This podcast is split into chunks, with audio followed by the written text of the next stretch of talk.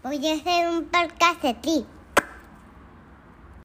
Podcast de Tri, podcast de Tri, podcast de Tri, podcast de Tri. De tri, de tri. ¿Qué onda, gente? Yo soy Beto Jiménez. Este es un episodio más del podcast del Tri. O digan el podcast de los corredores. No. no es que queríamos traer, la neta, queríamos traer, ya hemos traído ciclistas, queremos traer corredores por a ver si jalamos un poquito más de atletas de otros deportes hacia el buen camino o el mal camino del triatlón, como quieran llamarle. Este, por ahí ya conocí a Dani desde hace, desde hace rato, la veníamos siguiendo, inclusive ahorita traemos, o sea, hasta se hizo viral con su video cuando lloró con la calificación. Excelente atleta, mejor persona. O sea, ella, ahorita lo van a escuchar, hace dos años, tres años apenas está empezando a correr competi- competitivamente y ya está calificada a Tokio. Hay niveles de atletas y hay niveles de invitados en el podcast de Tri. Si tú vienes por primera vez a escuchar y eres corredor a ver a Dani, danos una oportunidad.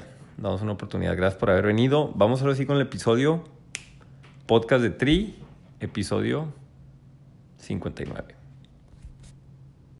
Podcast de Tri, podcast de Tri, podcast de Tri, podcast de Tri. De de.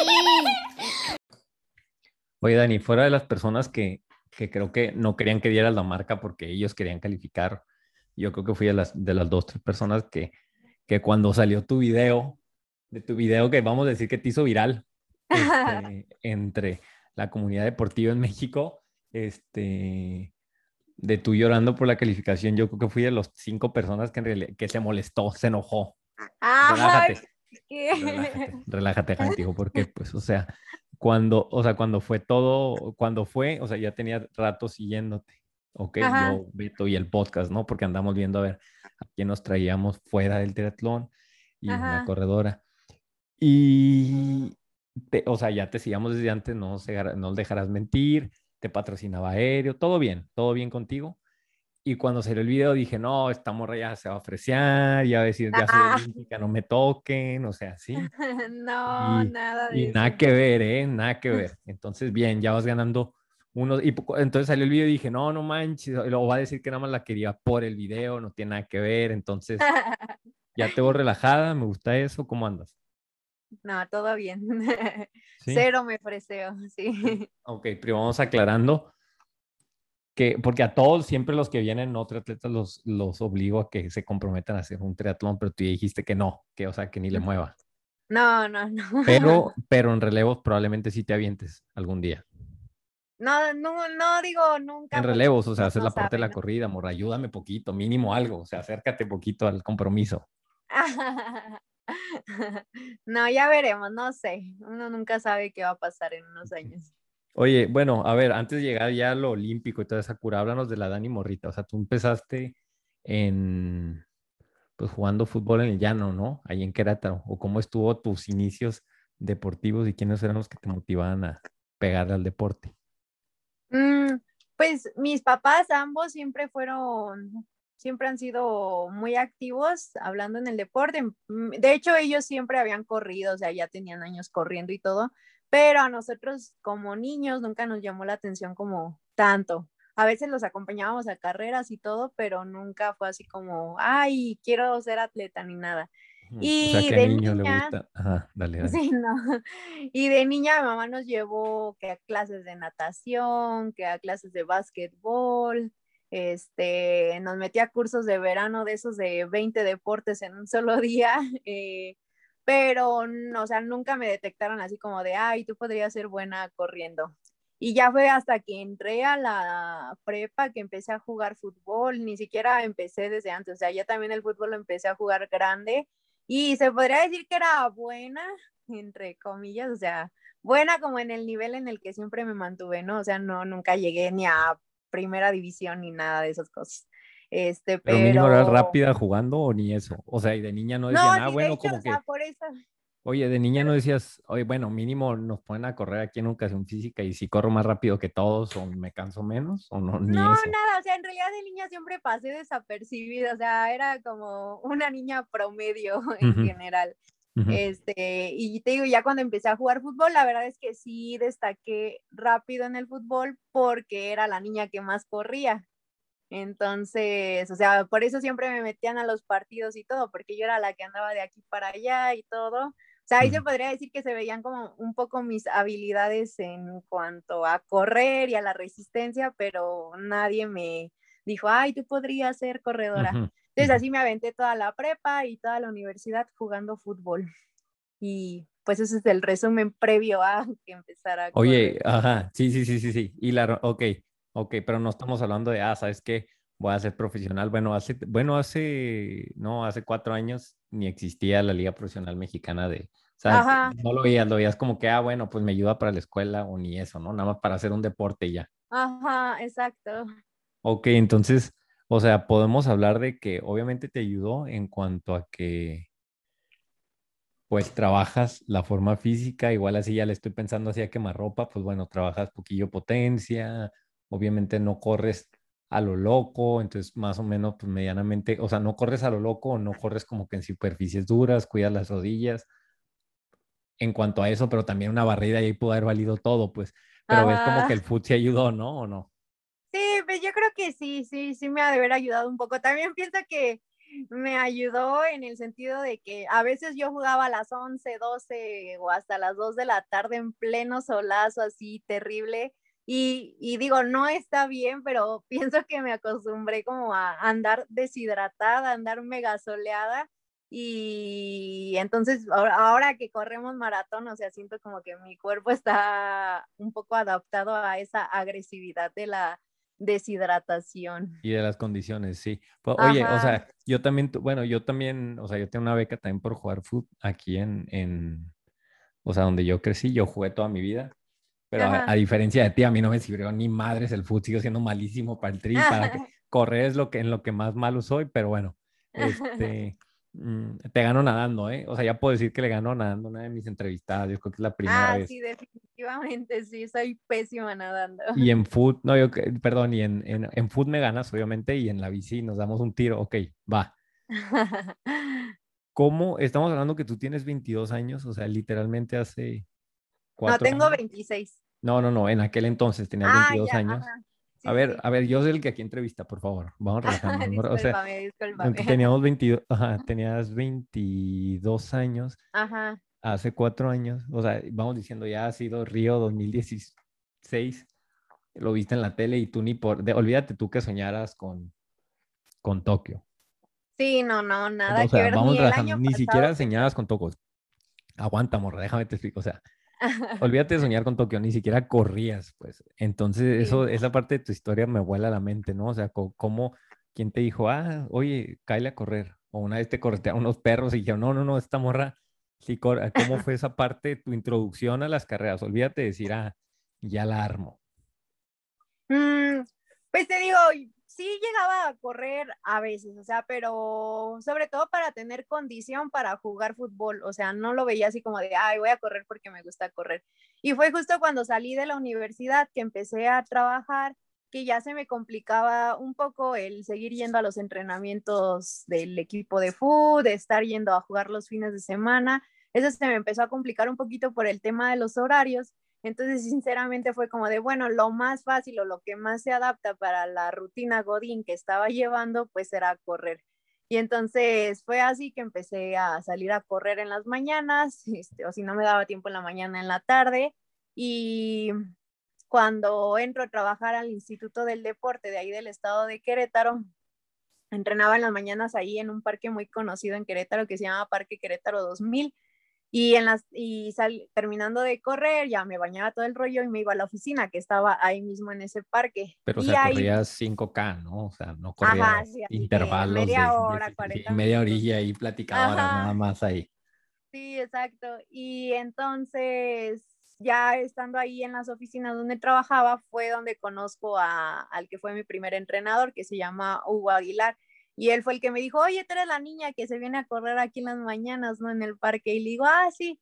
Me dice, ah, no, pues yo tengo un equipo, este, si gustas yo puedo entrenarte, no te cobro nada, que no sé qué.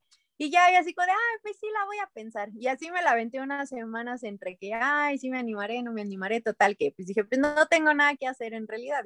Y ya fue que me metí a, a entrenar con él en su equipo y pues con él fue con el, la primera persona que empecé a tener ya así como un plan de entrenamiento más personalizado, ya, ya con objetivos y todo el rollo, ya no era como de, ay, voy a correr media hora, o sea, ya, ya empecé a hacer pista, empecé a hacer distancias y todo eso.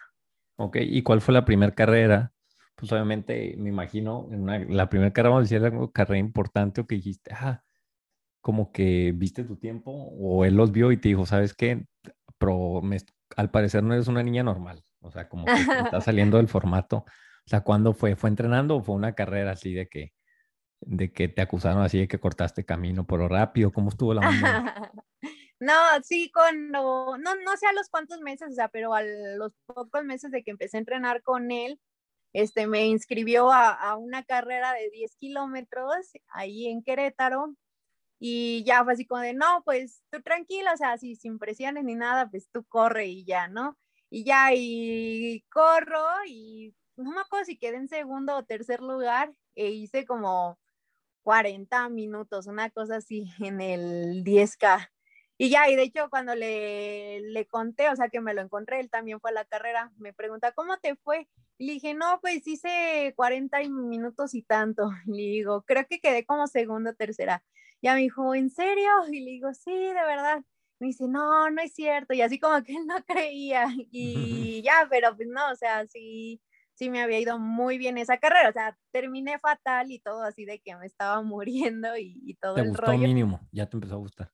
Pues todavía no le agarraba tanto gusto, la verdad, porque fue como de, ay, ¿qué es esto? Se sufre horrible, ¿qué onda? Pero pues ya, o sea, sí, sí fue una satisfacción como haber tenido un pequeño logro luego, luego de que había empezado como a entrenar ya formalmente.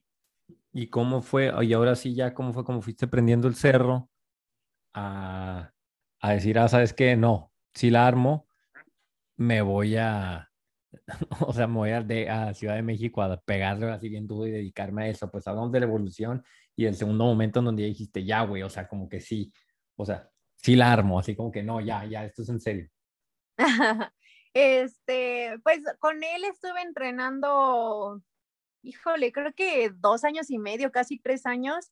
Y pues realmente, o sea, el, plan de entrenamiento que tuvo para mí durante ese tiempo sí me sirvió bastante, o sea, mejoré mucho mis marcas, o sea, de cómo empecé a, hasta el último día que estuve en Querétaro, o sea, sí mejoré bastante mis marcas, pero llegó como un momento en el que me estanqué, o sea, sí, ya corría muy bien, este, ganaba las carreras de Querétaro, ganaba las carreras de Guanajuato, este, cuando iba a correr a algún otro estado igual las ganaba, pero, o sea, ganaba a nivel recreativo, o sea, ya, ya como ese escaloncito de llegar al alto rendimiento, pues no, ya, ya no llegaba.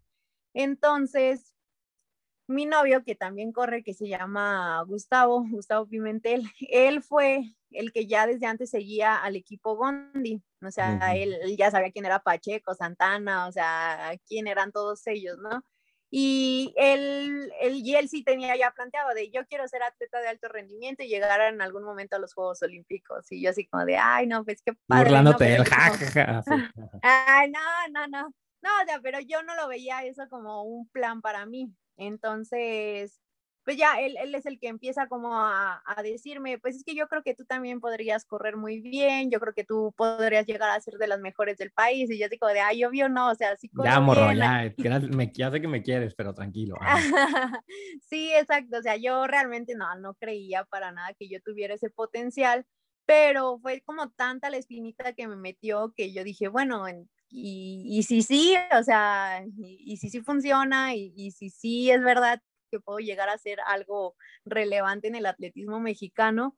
Entonces, la verdad es que después de varios meses de pensarlo y, y de planear así muchas cosas, eh, pues dije, bueno, va, me animo y pues ya renuncié a mi trabajo, este, renuncié pues ahora sí que a toda la estabilidad que tenía ahí en Querétaro y pues nos lanzamos a, a, aquí a Ciudad de México para integrarnos al equipo de Gondi. Pero realmente, o sea, cuando yo me vine no, no tenía yo como, o sea, sí tenía la aspiración de, de, llegar a ser de las mejores del país, o sea, pero no era como de, ay, sí, en un año lo voy a lograr, o sea, no, lo veía lejano. O sea, tú te fuiste por amor entonces al DF.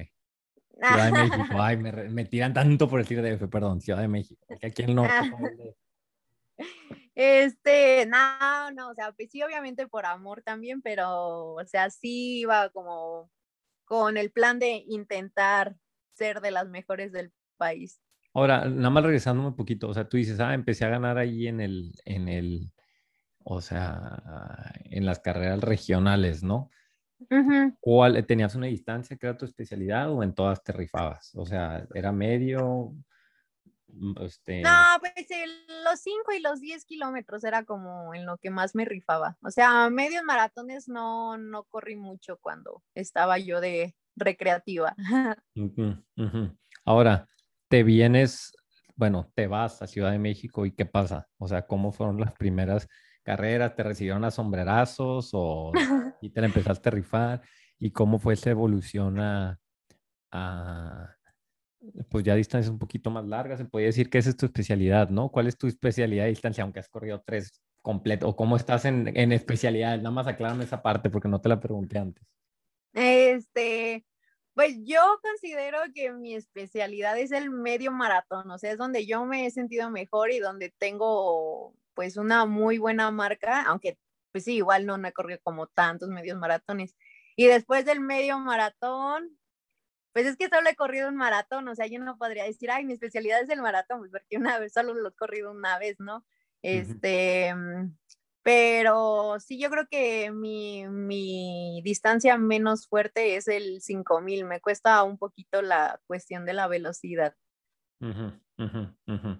Pero, ok, entonces llegas, ¿cómo te le empiezas a rifar? O sea, ¿cómo te empiezas a dar cuenta de que, ah, no manches, pues sí, sí, como que estoy para eso, o cómo te reciben y cómo son tus primeros, pues tu, vamos a decir tu primer año, ¿no? En donde pues, más o menos podemos decir que fue como que el trampolín y sentar las bases en decir, pues bueno, sí voy a intentar hacer esto. O tú llegaste diciendo, no, en dos años voy a tratar la marca, pase lo que pase. O cómo llegaste y cómo fue evolucionando todo. Bien No. arrogante, ¿no? Acá me imagino a Dani Ah, acá con su mochililla, Yo vine a romperla. con su mochililla, sus Es- lentecillos ahí con el profe así y el vato. "¿Tú ¿Quién eres, niña? Bueno, y luego. Este, no, eh, pues en realidad llegas y, y sí es un, un golpe de realidad muy fuerte, o sea, porque te das cuenta del nivel que, que traes verdaderamente, o sea, te das cuenta, o sea, que las carreritas que corres en tu pueblo, o sea, no, no son nada. De hecho, al poco tiempo que llegué, este, corrí una carrera de 10 kilómetros y no manches, o sea, me pusieron una rastriza, o sea, quedé como, no sé, noveno, décimo lugar. Y yo así como de, ay, pero si con estos tiempos ganaba en Querétaro, o sea, ¿qué, qué onda con esto? O sea, parecía campeonato nacional esa carrera. Y eso. Que era así como por un- una La tarjeta carrera de bimbo, era así la carrera bimbo, ahí te dan un, Ajá. despensa de 50 pesos, ajá. Sí, no manches. Entonces sí, sí fue un golpe de realidad muy fuerte. Este, o sea, pero es como pues poner los pies en la tierra, ¿no? Y decir, bueno, estoy a este nivel tan bajo, pero, o sea, pues es posible llegar a, a, pues ahora sí que a la élite del país.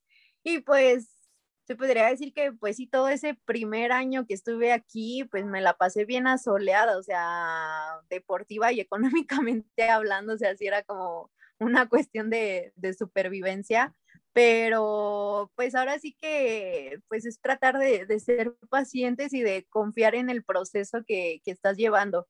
Y de alguna manera el, el coach cuando me recibió, el coach Enrique cuando me recibió, pues me brindó justamente esa confianza y, y, sin decirme muchas palabras, o él me hizo creer que pues a lo mejor sí había algún talento en mí que lo podíamos ir desarrollando con el tiempo, este, pero pues no pensábamos tampoco que fuera a ser tan rápido este proceso para llegar a unos Juegos Olímpicos.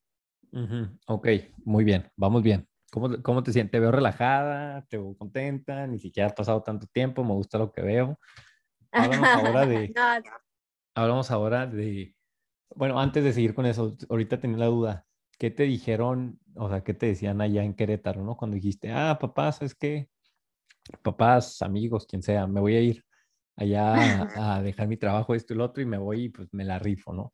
Sabiendo que, pues bueno, ahorita, pues probablemente puedo decir que es la decisión correcta, pero en aquel entonces era así como que, ¿qué te pasa, no? O sea, tanta gente que, que lo hace y que no le sale y que sabiendo en aquel momento, pues todos estamos de acuerdo que en aquel momento, pues las posibilidades eran muy pocas, ¿no? De que, de que pasara Sí. esto. ¿Qué te decían y tú qué les decías o qué?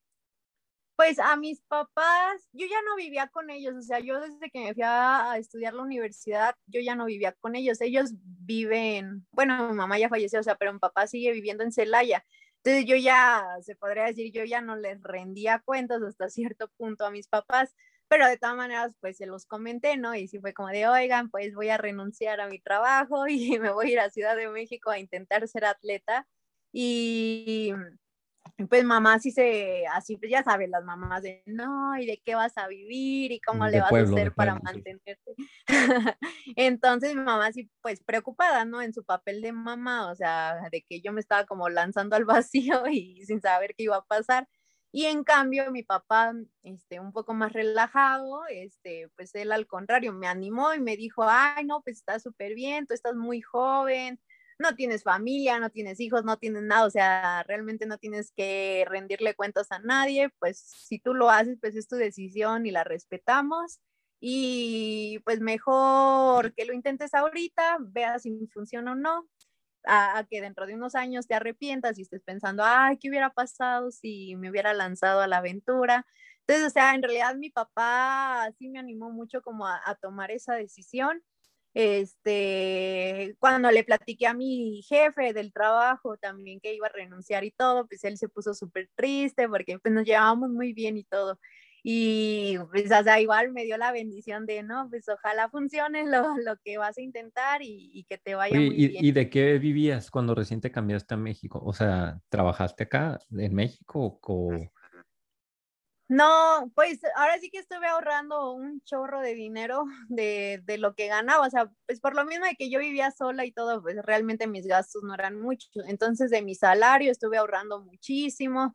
También estuve corriendo todas las carreras habidas y por haber donde había premios económicos y, y todo, todo, todo eso lo estuve ahorrando. Y prácticamente pues todo el primer año que estuve aquí viví de, de premios de carreras y de mis ahorros.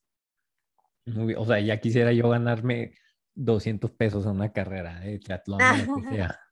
Este, bueno, entonces, primer año te reciben a sombrerazos al principio, pero sí había como que ciertos chispazos, ¿no? Podemos decir eso, de que pues sí había posibilidades.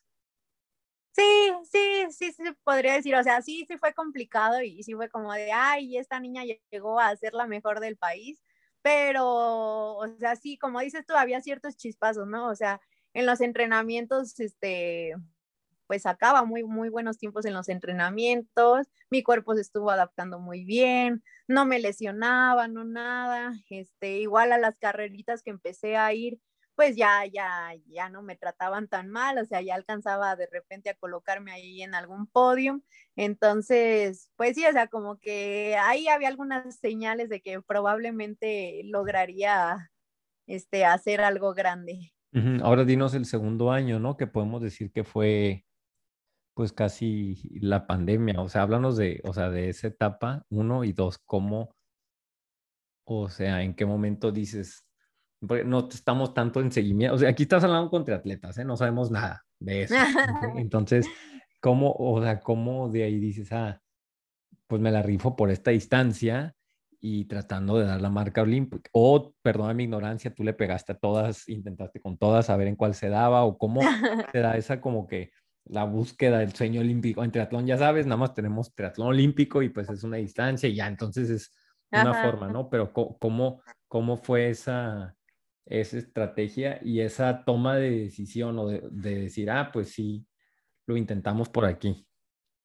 Sí, en mi caso, o sea, se podría decir que el parteaguas, o pues sí, o sea, sí, como el parteaguas fue cuando en enero del año pasado corrí el medio maratón de Culiacán. y ahí fue donde di la marca mínima para el Mundial de Medio Maratón. Este, pero después se atraviesa pandemia y se suspende, bueno, se pospone lo del medio maratón hasta octubre del año pasado. Entonces, pues ya sabes, pandemia, o sea, caos en todo el mundo, toda la cosa. De hecho, todos esos, casi todos esos meses de pandemia, o sea, lo que fue de abril a agosto, nos la pasamos en Querétaro, o sea, el coach dijo, no hay carreras, no hay nada, esto está desatado, váyanse a sus pueblos y entrenen ahí solitos cada quien en donde pueda. ¿Y si entrenabas o no?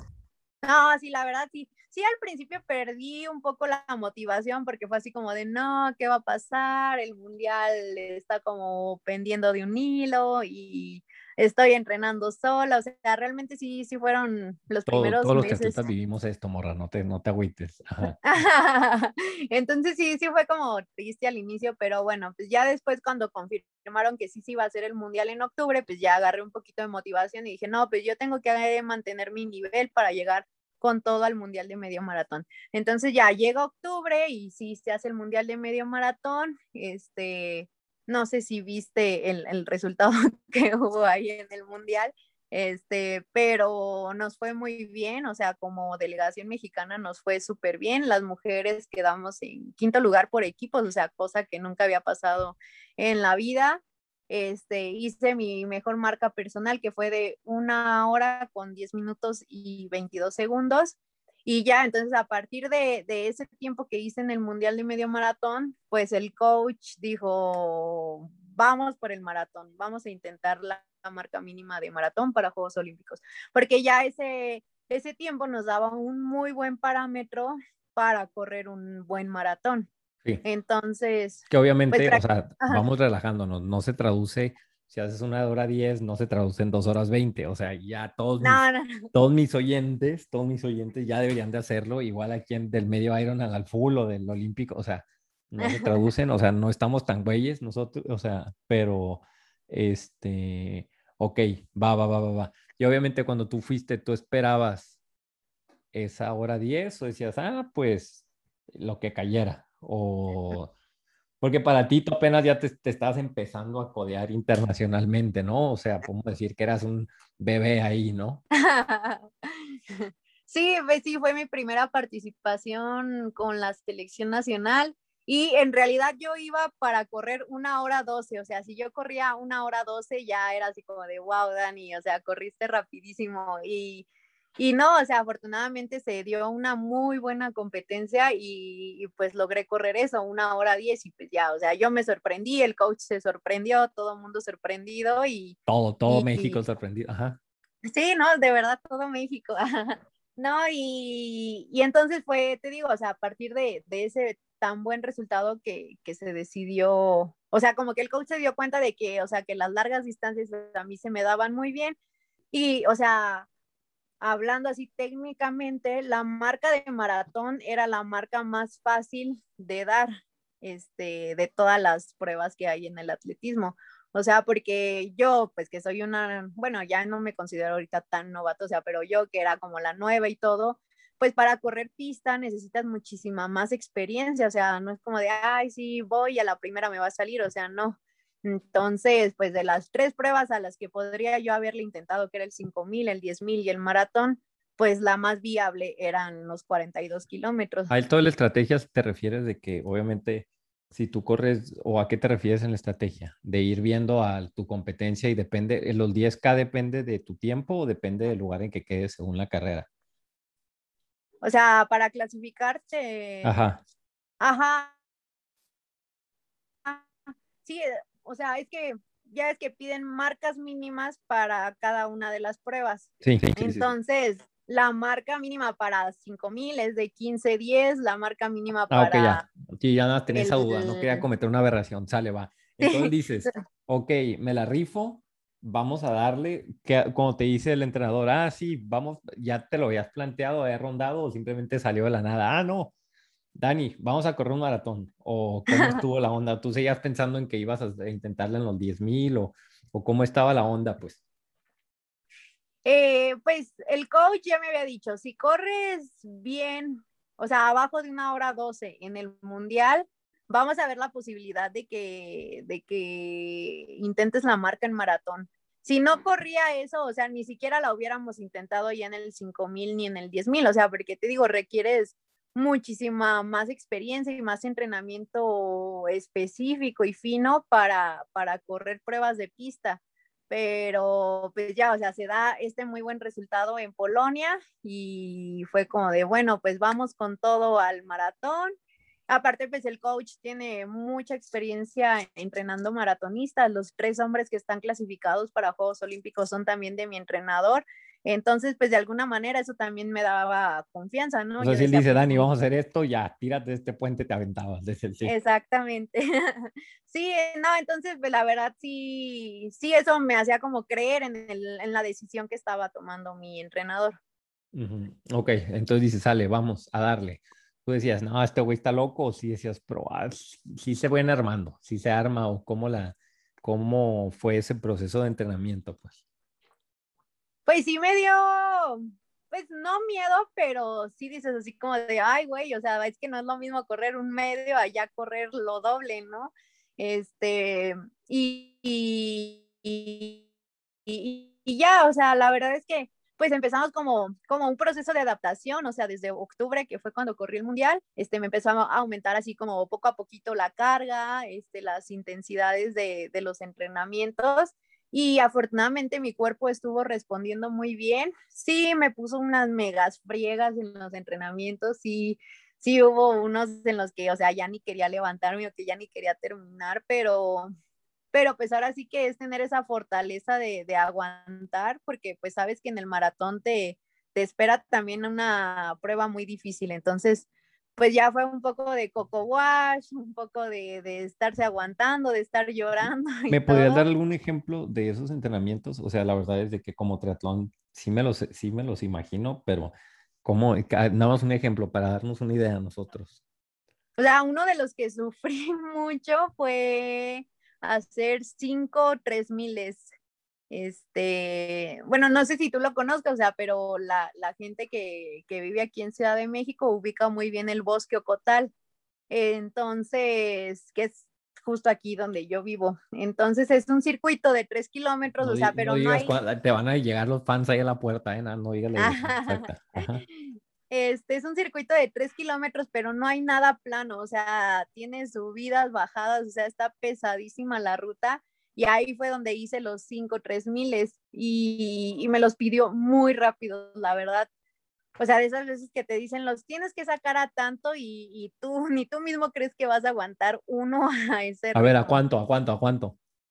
Ay, no me acuerdo bien, bien a cuánto me los pidió, o sea, pero te puedo decir que el último lo hice en 9.20, en 9 minutos con 20 segundos. Uh -huh. Este, pero en sí, tres, sí acabé. En 3.7, en 3.7. Ajá. Entonces sí, la verdad sí acabé así como full, así sacando la lengua, tirándome al piso, pero pues yo creo que esos entrenamientos no, son los que... bien, yo eso, yo correr ese ritmo de, de 3, de 3.7 el kilómetro, yo sí te lo vengo sacando, Dani, en unos 100, en unos 80 metros, sí te lo saco. Habiendo agarrando ya carrera, unos 20, 20 metros de carrera y luego ya, ok. Este, nada para darme una idea. Entonces sale, pues, tú desde entonces dijiste, vamos a tener y vamos a tener nada más un balazo, es ir allá a Italia, o dijiste, ah, vamos a tener varias posibilidades de... No, pues por el tiempo que ya había para, o sea, porque el proceso para dar la marca mínima se cerraba, bueno, se cerró el 30 de mayo, si no me equivoco. No, 30 de, sí, de mayo, sí, el 30 de mayo se cerró. Entonces, pues sabíamos que solamente podíamos correr una vez porque pues el desgaste y la preparación que implica un, maratón, pues no es como de, ay, me echo uno ahorita y otro el próximo fin de semana, o sea, era, pues sí, o sea, poner todas nuestras fichas para, para ese maratón. Y de hecho, o sea, el plan A no era ir a, a Italia, el plan A era ir a uno que se iba a hacer en Hamburgo, pero que a la mera hora, o sea, una semana antes se, se, canceló por esta cuestión del COVID y pues ya nos llegó así como de bote pronto lo de ir a, a Italia y pues dijimos, no, pues... ¿Ya estaban allá o qué? No, no, todavía no. De hecho, todavía ni habíamos comprado vuelos porque había mucho esta incertidumbre de que se fuera a cancelar Hamburgo.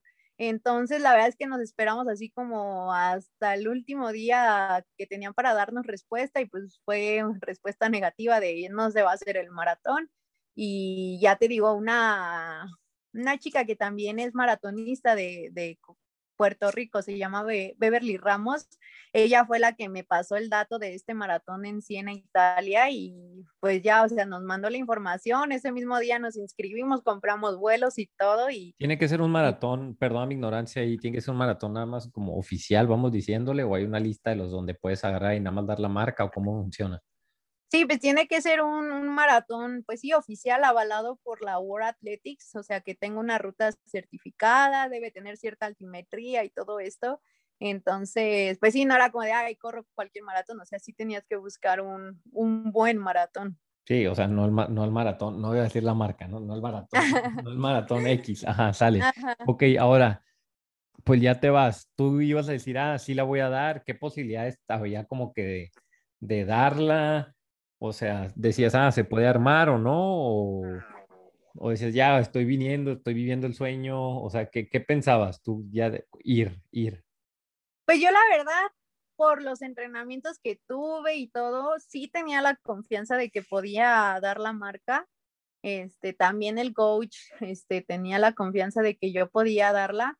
Obviamente siempre existe como ese, ese margen de error o esa probabilidad de que no salgan las cosas, sobre todo porque era mi primer maratón, este, pues, no, cero experiencia en distancias tan largas, pero pues traté yo de estar tranquila y, y en realidad el coach tampoco me puso la presión así como de, es tu obligación dar la marca olímpica, o sea, él, él siempre me ha dicho, o sea, y él siempre ha entendido que yo soy nueva en esto, o sea, que realmente mi proceso que llevo como atleta es muy corto. Entonces, pues él sabía que si no la daba no pasa nada, o sea, ya pensaríamos en París 2024. Entonces, de alguna manera yo no sentía tanto esa presión de, de tener que correr cierto tiempo, pero sí me sentía con la confianza de que lo podía hacer. Entonces, pues la verdad es que yo sí tenía los nervios que tienes previo a cualquier competencia, pero me sentía muy tranquila y muy confiada de, todo el trabajo que, venía haciendo. Ahora, ¿cómo era en cuestión la, estrategia? O sea, ¿cómo se, cómo, háblanos de cómo te dice el entrenador que se debe correr esa carrera? Porque ponle, tú ibas corriendo, aquí lo estoy sacando, que lo, lo corroboré tres veces porque me asusté nada más de verlo tú ya tenías que correr a 3.30 el kilómetro, ¿no? Bueno, 3.32 lo corriste, ¿no? Tenías que correrlo a 3.33, ¿no? 34. Ajá. Te dijo, bueno, sales a 3.40 y ahí te la vas rifando o no vamos a regalar nada, sales a 3.15 y al final yo por tu vida. O sea, ese nivel, ¿cómo es la, la parte de estrategia de carrera? Porque obviamente no vas compitiendo con nadie, ¿no? A diferencia de un, de un maratón ya así de que, ah, pues vas a ganarlo, ¿no? Ajá. Eh, pues en este caso, como el maratón al que fui estaba hecho para dar marcas mínimas para Juegos Olímpicos, pusieron pacers. Entonces había, ahí no me acuerdo, como cuatro pacers para diferentes tiempos y ya sabíamos que iba a haber un pacer para correr 2.28.30. Entonces el coach me dijo, te agarras al pacer de 2.28.30 y te pegas ese grupo y ahí ¿Pero te vas. era el mismo pacer o, o, se iban a estar rotando? Porque era un circuito, ¿no? No, era el mismo pacer. Ese mismo pacer corrió el maratón completo. Este... ¿Y él es un este olímpico? ¿Iba en moto o qué? no, no, sí también es maratonista. De hecho es keniano, si no me equivoco, se llama Simon.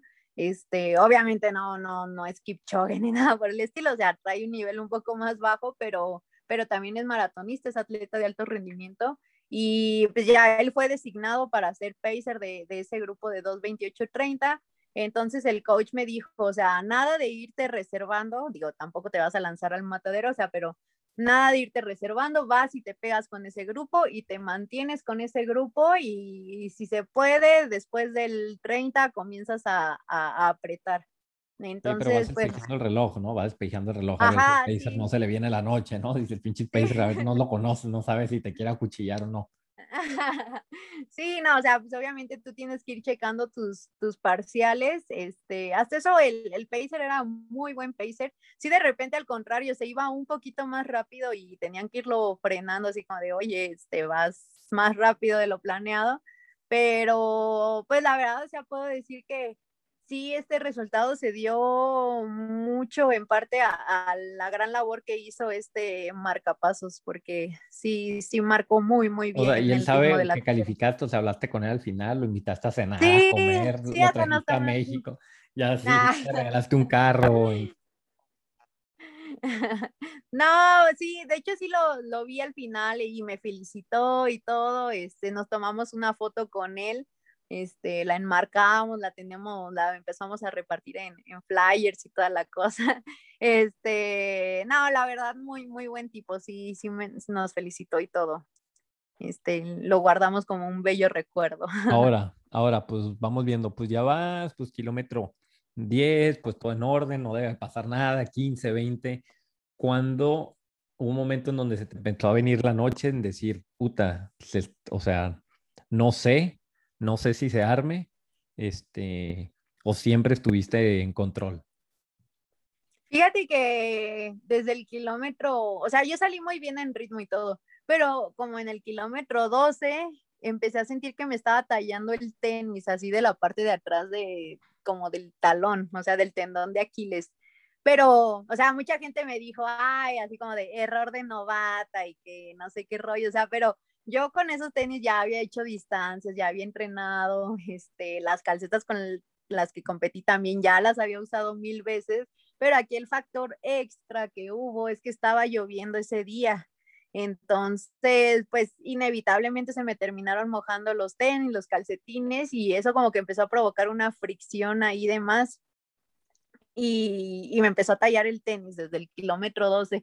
Entonces fue como de, no manches, o sea, ya desde ahorita me está tallando y todavía me faltan 30 kilómetros. Oye, los que te dijeron los que te decían error de novata, les di, o sea, ¿qué pedo con esa gente? No les decías, oye, cuando califiques a las Olimpiadas me dices, morro, vete de aquí.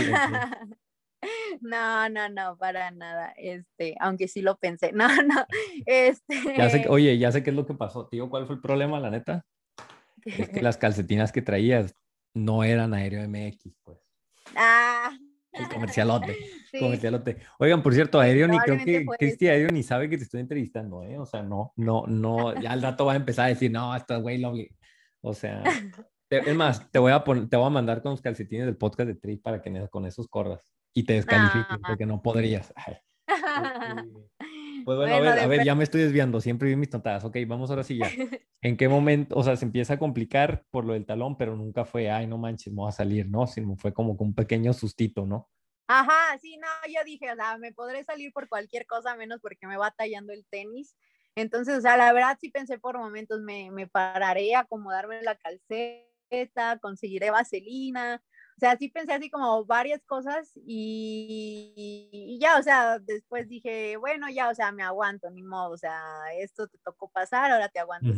O sea, decirle a la gente, por ejemplo, tú ocupabas, corrígeme, este es el dato de, de, los medios informativos de dos pesos que tenemos en México, no sé si esté bien, pero tú ocupabas 2.29.30 y hiciste 2.28.55, o sea, tenías, tu, tu colchoncito era 35 segundos, o sea, no era de que de, ah, me, me paro al baño, me duermo un rato y le sigo dando, ¿no? O sea, era, o sea, un, un, una de esas de que te falseas el tobillo y, y, como que, y como que te agachas a estirar poquito, o sea, ya, se adiós.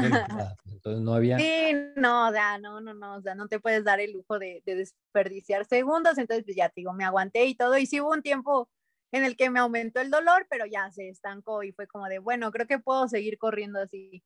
Y ya realmente, o sea, me llevé tranquila el resto de la carrera. Sí, en el kilómetro 30, 32, empecé a sentir como, como ya, o sea, el cansancio de las piernas, pues de tanto golpeteo, o sea, sí se siente de repente como, como ese aumento en el dolor, pero o sea, nada así como de que, ay, me topé con la pared y, o sea, y me dio el bajón cañón, nada. O sea, en realidad el dolor que me llegó fue muy tolerable y tan tolerable que, que pude terminar bien el maratón y apretar en los últimos kilómetros.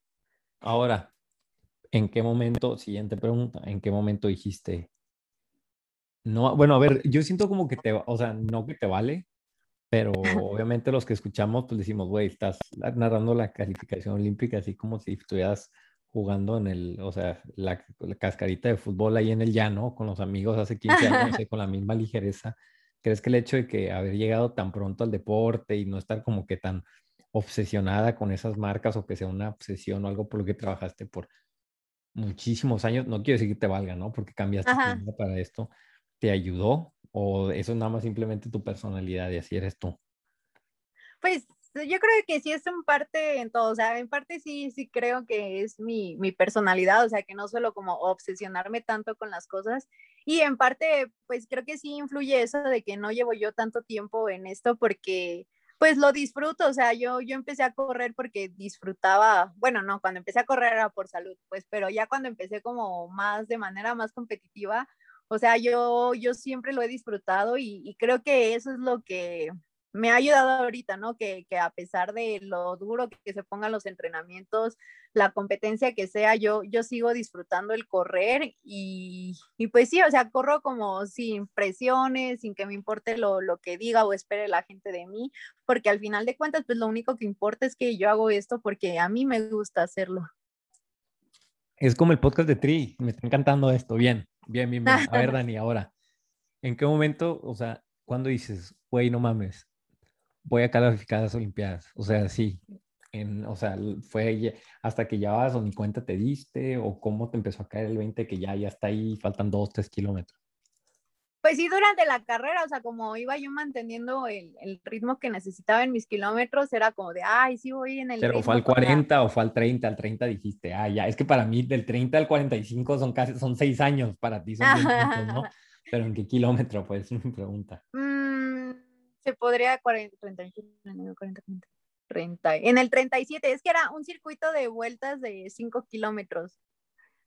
Sí, soy pésima en las matemáticas. Sí, en el 37, o sea, que fue antes de empezar la última vuelta, fue como de, no manches, o sea, sí, sí lo voy a lograr, me siento bien, este, todavía puedo apretar, entonces, sí, desde ahí fue como de que me empezó a entrar bastante la emoción de, ay, sí voy a lograr mi objetivo, sí voy a correr por debajo de lo que yo quería, y ya, o sea, toda esa última vuelta me la aventé de, de, puro corazón y con mucha emoción. Y sí, en la recta final, que alcancé ya a ver el cronómetro, el que tienen ahí los organizadores, me di cuenta de que podía correr abajo de 2.29. Entonces fue así como de, sí, sí puedo hacerlo. Y comencé a, apretar más esos últimos metros y, y pues logré correr por debajo de 2.29 y pues dar la marca mínima para los Juegos Olímpicos. Entonces, sí, en ese momento que crucé la meta, sí fue como, como explosión total de, de, de sentimientos, de, de al, mismo tiempo alivio, o sea, porque había sido como muy estresante todas las semanas previas al maratón por esta cuestión de que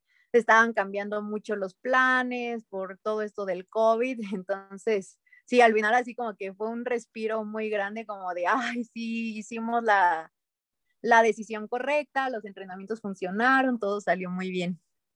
Ahora, vamos a, vamos a la parte, a la parte, vamos a decir la parte mediática, vamos a hablar, ¿no? A todo lo, lo, lo, que vino después, ¿no? O sea, como que, puta, o sea, me encantaría, o sea, ya es que a veces que gente que se vuelve famosa por un pinche meme o por una frase o lo que sea, tú, pues, o sea, mucha gente volteó a ver o supo de tu existencia, estamos de acuerdo por el famosísimo video, ¿no? No tienes idea de, o sea, recibí muchos mensajes de gente de triatlón pidiendo que entrevistaba que ni te conocían, nada más por el famoso video. La, o sea, igual y lo, es más, lo voy a decir en el intro a la gente que vaya antes, pero bueno, soy muy dado a eso. Pónganle pausa, ve YouTube. Daniela, Dani, pon, busca, o sea, busca en YouTube y van a saber lo que estamos hablando en relación a, a, a ti, que básicamente pues terminas y por todos lados circula el video que no sé quién carajos tomó, si fue el Pacer, de que pues literalmente estás llorando y llega tu coach y, y, y, y, o sea, y te abraza, ¿no? Tú pues obviamente pues con la emoción de, de haber calificado, ¿no? Que vamos a ver ya lo que vino después por el video, que estoy seguro que te ha sorprendido un poquillo, ¿no? Obviamente no lo esperabas, pero este, háblanos un poquito de la emoción que estaba ahí, pues yo me acuerdo cuando la vi, él te dijo, No, bueno, contextualizar, se hizo viral un videillo donde tú estás llorando y llega tu coach y te abraza. Ya, punto. El que no lo ha visto, póngale pausa, busque a Dani Torres. Es más, lo vamos a poner en el podcast, ustedes ya saben. Pero te dice tu coach, Dan, este, te dice, no llores. Yo cuando lo vi dije, güey, ¿por qué le dices que no llores? No, o sea, casi lo voy y me enojo con él, ¿no? Pero digo, X, también pues no sabes qué decir. Y lo dice, ah, tu mami te está viendo. Yo la neta dije, ah, pues su mamá la está viendo en un live, lo que sea, ¿no? Después, después me acordé que yo te estaba siguiendo y dije, no, no mames, o sea, pues la mamá de Dani falleció y pues te está hablando. Entonces, pensaste en tu mamá, pensabas, o sea, ¿cuál era la emoción? O simplemente pues ya te salió llorar y ya. No, pues, o sea, sí fue, lloré por muchas cosas, no, no lloré por una sola cosa, o sea, te digo, lloré por, por esa emoción de haber logrado un objetivo tan grande que es clasificar a unos Juegos Olímpicos. Lloré pues, por el esfuerzo y el dolor que se siente cuando terminas de correr un maratón y, y ya, y también lloré pues por esta, esta situación de mi mamá, de que falleció pues hace medio año y que, o sea, ella tenía como, como esa, pues sí, ella tenía como fe en que yo lograra ir a unos Juegos Olímpicos, aún y cuando mi mamá no tenía ni idea de cómo corría yo, o sea, a mi mamá ya no le tocó ver cuando corría en el mundial, o sea, nada de eso, o sea, cuando mamá me vio correr, o sea, yo todavía era como doña nadie, entonces, pues sí, o sea, el, el, saber eso, o sea, como de, ay, no manches, o sea, mi mamá tenía razón, mi mamá quería verme en unos Juegos Olímpicos, pues obviamente sí me entró como todavía más ese sentimiento, porque, pues sí, a raíz de que ella falleció, pues sí ha sido muy difícil esa pérdida, pero pues creo que lo he sabido canalizar de la mejor manera y tomar toda esa fortaleza para, para correr y, y, y lograr todos esos objetivos. Entonces, pues Porque sí. la, última, la última etapa de preparación para el Mundial y luego la de ahorita el, el, el, eh, la calificación a los, a los, Olimpos, a los Olímpicos pues fue precisamente a partir de, pues, de que ella falleció, ¿no? Entonces, pues ahí, yo dije, no, ya cuando vi dije, no manches, o sea, o sea, qué difícil, pero qué padre, ¿no? Sí, sí, pues te digo, o sea, sí, sí, obviamente me sigo poniendo triste, fue el 10 de mayo hace ayer, antier cuando fue 10 de mayo, o sea, ahí fue como de, ay, mi mamá, o sea, sí todavía traigo yo mucho sentimiento por, por su fallecimiento, pero pues ahora sí que no, no me puedo quedar llorando toda la vida, ¿no? Entonces más bien es saber qué hacer como con todos esos sentimientos y, y pues sí, enfocarlos como, como en algo bueno. Ahora, pues ya, o sea, la emoción, o sea, es válida. A mí, me, o sea, o sea, te digo que es lo que me gustó de ese video, de que a partir de ahí, pues obviamente muchos focos te voltearon a ver, ¿no? Hubo, pues digo, ahorita ya vende mucho esa viralización, ¿no? Y eso, pues la gente te está viendo más y todo. Y pues a mí, cuando pasó, ahorita te decía de que fui, me enojé porque dije, no manches, ya va a ser la la entrevista más solicitada en México, pero por otro lado, pues me da un buen de gusto porque yo te conocía desde antes y decía, pues no manches, o sea, esta morra ocupa esa luz, ¿no? Y ese foco, y ese foco le va a hacer muy bien al deporte, ¿no? Y mucha sí. gente que te empezó a seguir a partir de ahí, vamos a hablar de redes, ¿no? Ni siquiera corredores y se va a motivar a, no, pues a entrarle, va a escuchar esta entrevista, va a decir, no, güey, silencio. Y ahora ya ve todo el, el, macabro, el plan maestro, y ahora nos vamos a... ¿no? Entonces, este, este, no, háblanos de esa parte después, ¿no? Y que ya es un poquito externa, este, en cuanto a lo que vino después, porque eh, ahorita de hecho está investigando de ti antes de la entrevista ya para tener más datos y pues no manches, o sea, a raíz de ese evento pues se te volvió a ver muchísimo más y pues medios de noticias importantes, no, pues ya hablaron muchísimo mal de ti y te dedicaron a artículos nada más por eso y pues hay que decir hasta cierto punto por el video, ¿no? Entonces háblanos de cuando tú ves el video, ves todo lo que está pasando y lo que se está generando, o sea, ¿qué sentiste? ¿Te vale un pepino? ¿Decías, bueno, qué padre? ¿O nunca hayas vivido algo así? ¿Lo viste medianamente en el, en el, en el mundial? O sea, háblanos de esa parte, pues, ¿qué me puedes decir al respecto?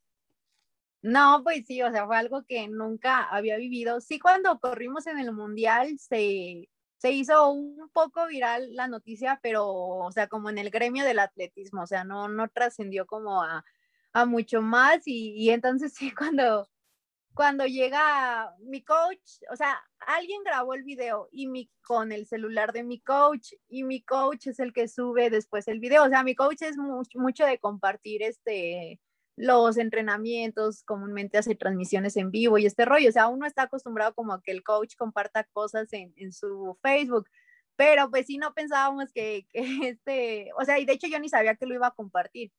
De hecho, o sea, creo que yo ni sabía que lo habían grabado. Tú no sabías nada, es más, ni sabías que habías calificado, ni sabías dónde estaba. todo mal. No, el caso es que pues ya lo comparten y todo y, y pues obviamente por haber dado la marca me, me, empiezan a llegar muchos mensajes de gente que conozco de felicidades, que esto, que el otro, pero después me empiezan a llegar muchísimos mensajes de no manches Dani, estás en todas las noticias, este, saliste en la tele, todo el mundo está hablando de ti, yo digo de por qué, y ya me dicen no, pues es que del video que compartió el coach Enrique, pues lo replicaron y lo mega compartieron un millón de veces y todo el mundo me, me, etiquetaba en el mismo video, todo el mundo compartía el mismo video, o sea, sí fue algo como, pues sí, una bomba mediática, ¿no? O sea, cero se lo esperaba mi coach, cero me lo esperaba yo, pero pues sí fue, fue algo muy padre, ¿no? O sea, porque pues yo vieron las felicitaciones por todos lados, este, incluso me felicitaron personas a las que yo admiro mucho, como Paola Espinosa, la de clavados, este, futbolistas, o sea, periodistas así que, que yo admiro, o sea, porque yo estudié comunicación, entonces también conozco como a, a mucho del gremio periodístico, entonces sí fue así como de, no manches. A ver, ¿qué periodista? Dime quién, dime quién, porque yo también estoy traumado con eso, tengo un podcast, dime quién. ¿Quién de los periodistas me felicitó? Ajá. Este, ah, pues esta, o sea, no fue así como felicitación personal, así como de te mando inbox, o sea, pero que lo compartió. o sea, no te invitó a comer, no importa. Pero... Ajá, o sea, fue esta Carmen Aristegui, o sea, ella se puso así como de, ay, fantástico el momento que vivió la deportista Daniela Torres. Y era así como de, wow, o sea, Carmen Aristegui me está felicitando, ¿no? Este, y o sea, y sí empieza a recibir mil llamadas así como de Dani, una entrevista, Dani, este, quiero que salgas en mi podcast, Dani, no sé qué, Dani, esto, Dani, lo otro. Y sí fue así como una bomba que hasta cierto punto puedo decir que sí me llegó a abrumar porque fue así como de, o sea, tranquilos, déjenme respirar un poco, o sea, estoy asimilando esta cuestión de que, de que di la marca para Juegos Olímpicos, o sea, apenas voy regresando a México y, y sí, por un momento me, me, sentí abrumada, pero pues la verdad es que yo, yo muy contenta de, de, de, recibir como tanta buena vibra y tantos mensajes positivos, que sé que también los hubo negativos, o sea, porque nadie es monedita de oro, o sea, sé que habrá gente a la que no le caigo bien. Y... ¿Cómo? Qué raro, no, no, manches, qué raro. ¿Haters? No, casi no hay haters. En México, es más, en México, menos, menos, se me hace tan raro ese tema, tan raro. Este, oye, y a ver, siguiente, siguiente. ¿Cómo, cómo, qué, o sea, pues qué viene, ¿no? O sea, cómo, creo que ya tocaste ese tema de cómo lidiaste con, no voy a decir la fama, ¿no? Pero con esa vida, que siento que yo la sorteaste, la sorteaste bastante bien, porque yo a mucho orgullo lo digo, yo soy fan de Dani desde antes, la Dani famosa, la, esa Dani, o sea, desde antes, este, y yo decía, no manches, o sea, eres la misma, pues, eres la misma, y por eso me decidí a, entrevistarte, porque es la misma, ¿no? Digo, no, esta morra, o sea, se la rifan en, en, cómo ha llevado las cosas, y este, ¿qué, qué, qué viene para afrontar? Yo imagino las Olimpiadas las vas a afrontar igual, ¿no? Igual con la misma mentalidad, este, ¿cuál es la estrategia en cuanto a preparación y por qué vas o sea, ¿por qué va? No porque vas, sino, o sea, ¿qué vas? ¿Qué buscas porque voy a correr un maratón. Ah, este, pues sí, o sea, ahora sí que esta preparación pues va a ser igual, ¿no? O sea, estar concentrados, estar enfocados, pues ahora sí que este es nuestro trabajo. Afortunadamente tengo la bendición de hacer lo que me gusta hacer, entonces pues va a ser disfrutar nuevamente de, de esta preparación, este, lidiar con el dolor nuevamente, pero pues sí, con esa emoción de, de, poder estar en esa línea de meta de los Juegos Olímpicos.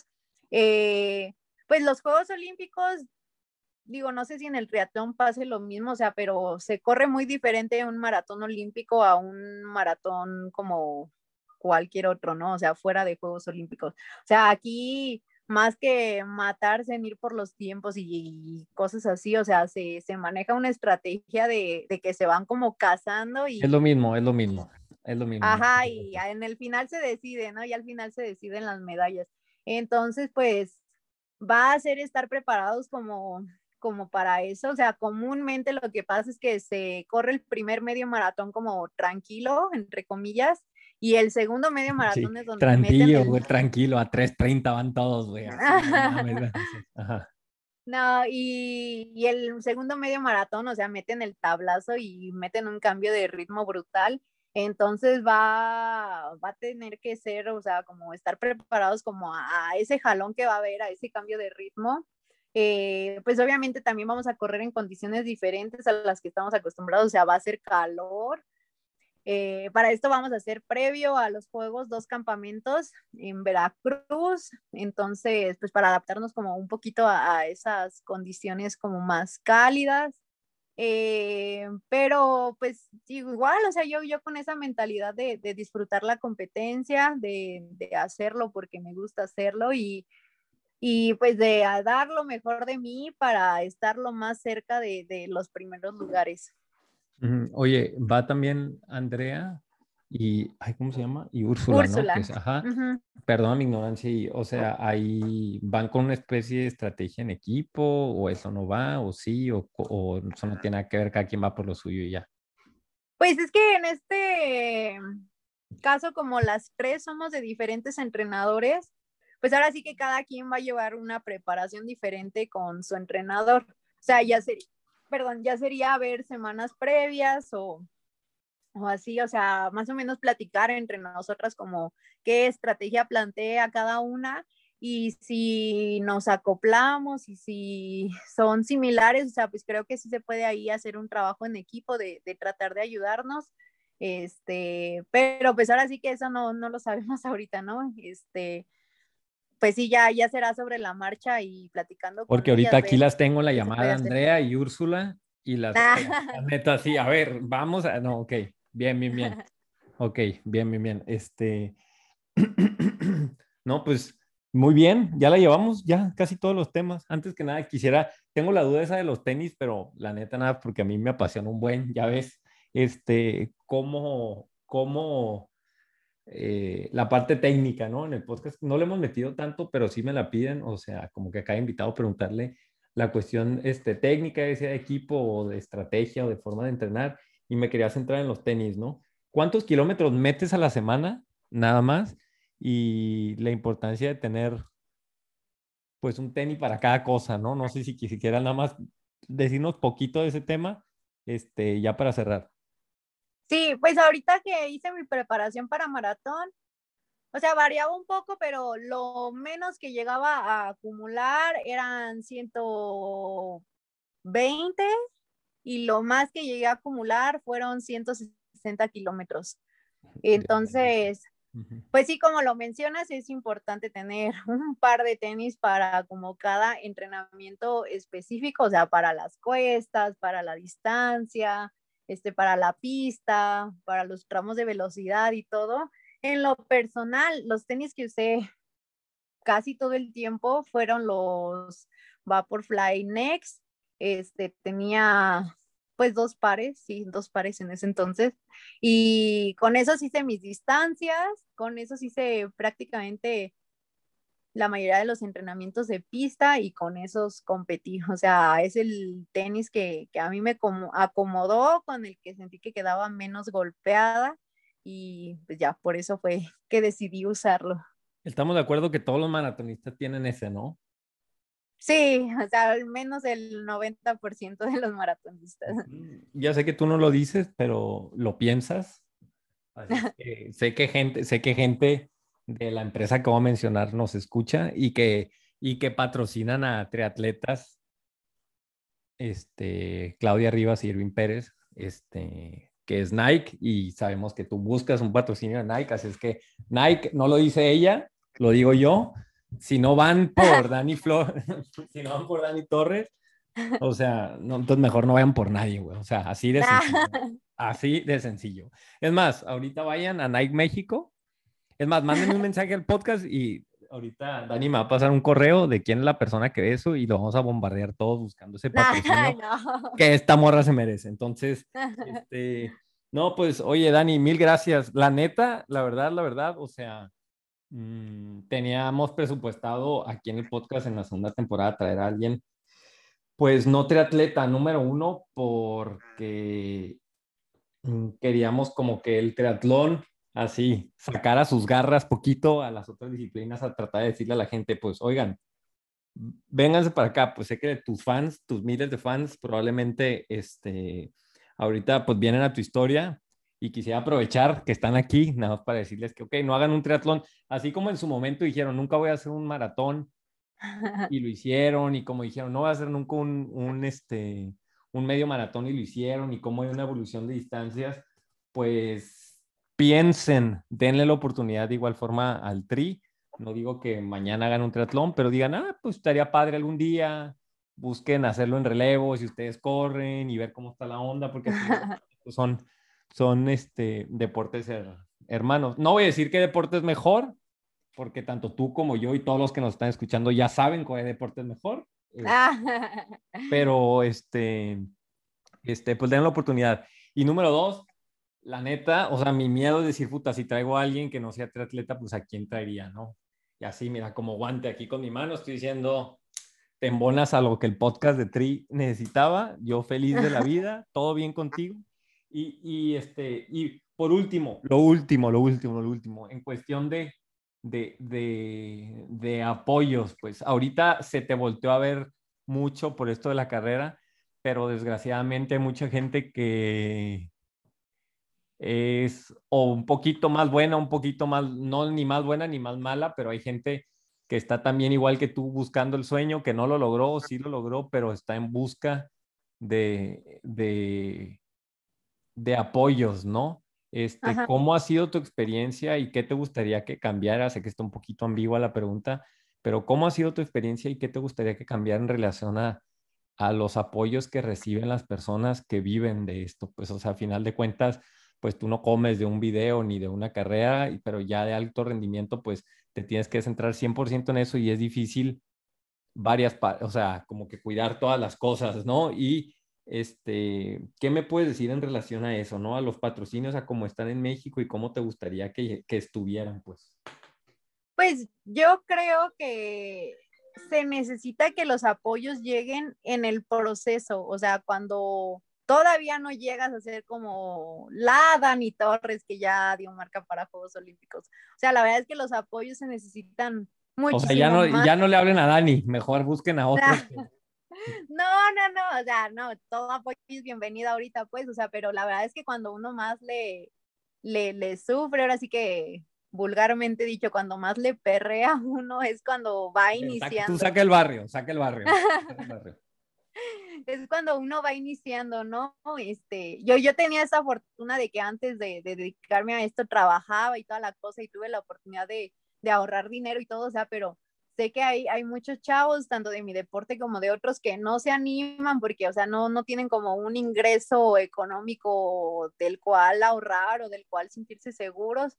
Entonces, pues es eso, o sea, tanto en iniciativa privada como en, instituciones públicas, o sea, sí hace falta a veces que, que llegue el, el, apoyo durante el proceso, que es cuando más se necesita.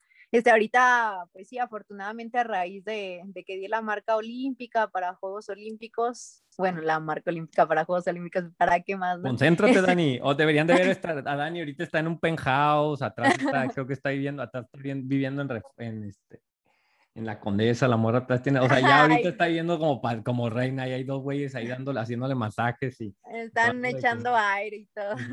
No, no, no, este... Sí, no, afortunadamente ya ahorita a raíz de lo del video y de lo de la marca olímpica, pues sí, me han volteado a ver, este, pues sí, otras marcas, otras personas, este, y han llegado muy buenas cosas, pero este, pues sí, o sea, yo ya, o sea, yo ya la libré ahorita, ¿no? Ya, o sea, logré el resultado, pero sí volteen a ver a todos esos chavos que, que están ahí apenas en el proceso de lograr ir a unos Juegos Olímpicos, porque seguramente lo necesitan, así sea un peso, o sea, se los juro, se lo van a agradecer. ¿Sí te la pasaste, te la pasaste divertido, poquito o normal? Pues normal. Ah, no, no, sí, sí estuvo entretenido. O sea, Sale, Dani, muchísimas gracias. O sea, la neta, este, estuvo bien perra la entrevista, me gustó un buen, sé que a la gente le va a gustar un buen. O sea, hemos platicado un poquito por fuera. Este, hay varios proyectos ahí de formas, inclusive que el mismo podcast busca como que echarte la mano un poquillo. Muchísimas gracias. Te dejo ahora sí para que te despidas de tus fans. Y, este, y ay, la neta, no te quiero comprometer, pero yo creo que sí te voy a comprometer a que vengas después de las Olimpiadas y nos digas cómo estuvo la onda para la temporada. Ya vamos a andar ahí en la temporada 3 de podcast de Tri.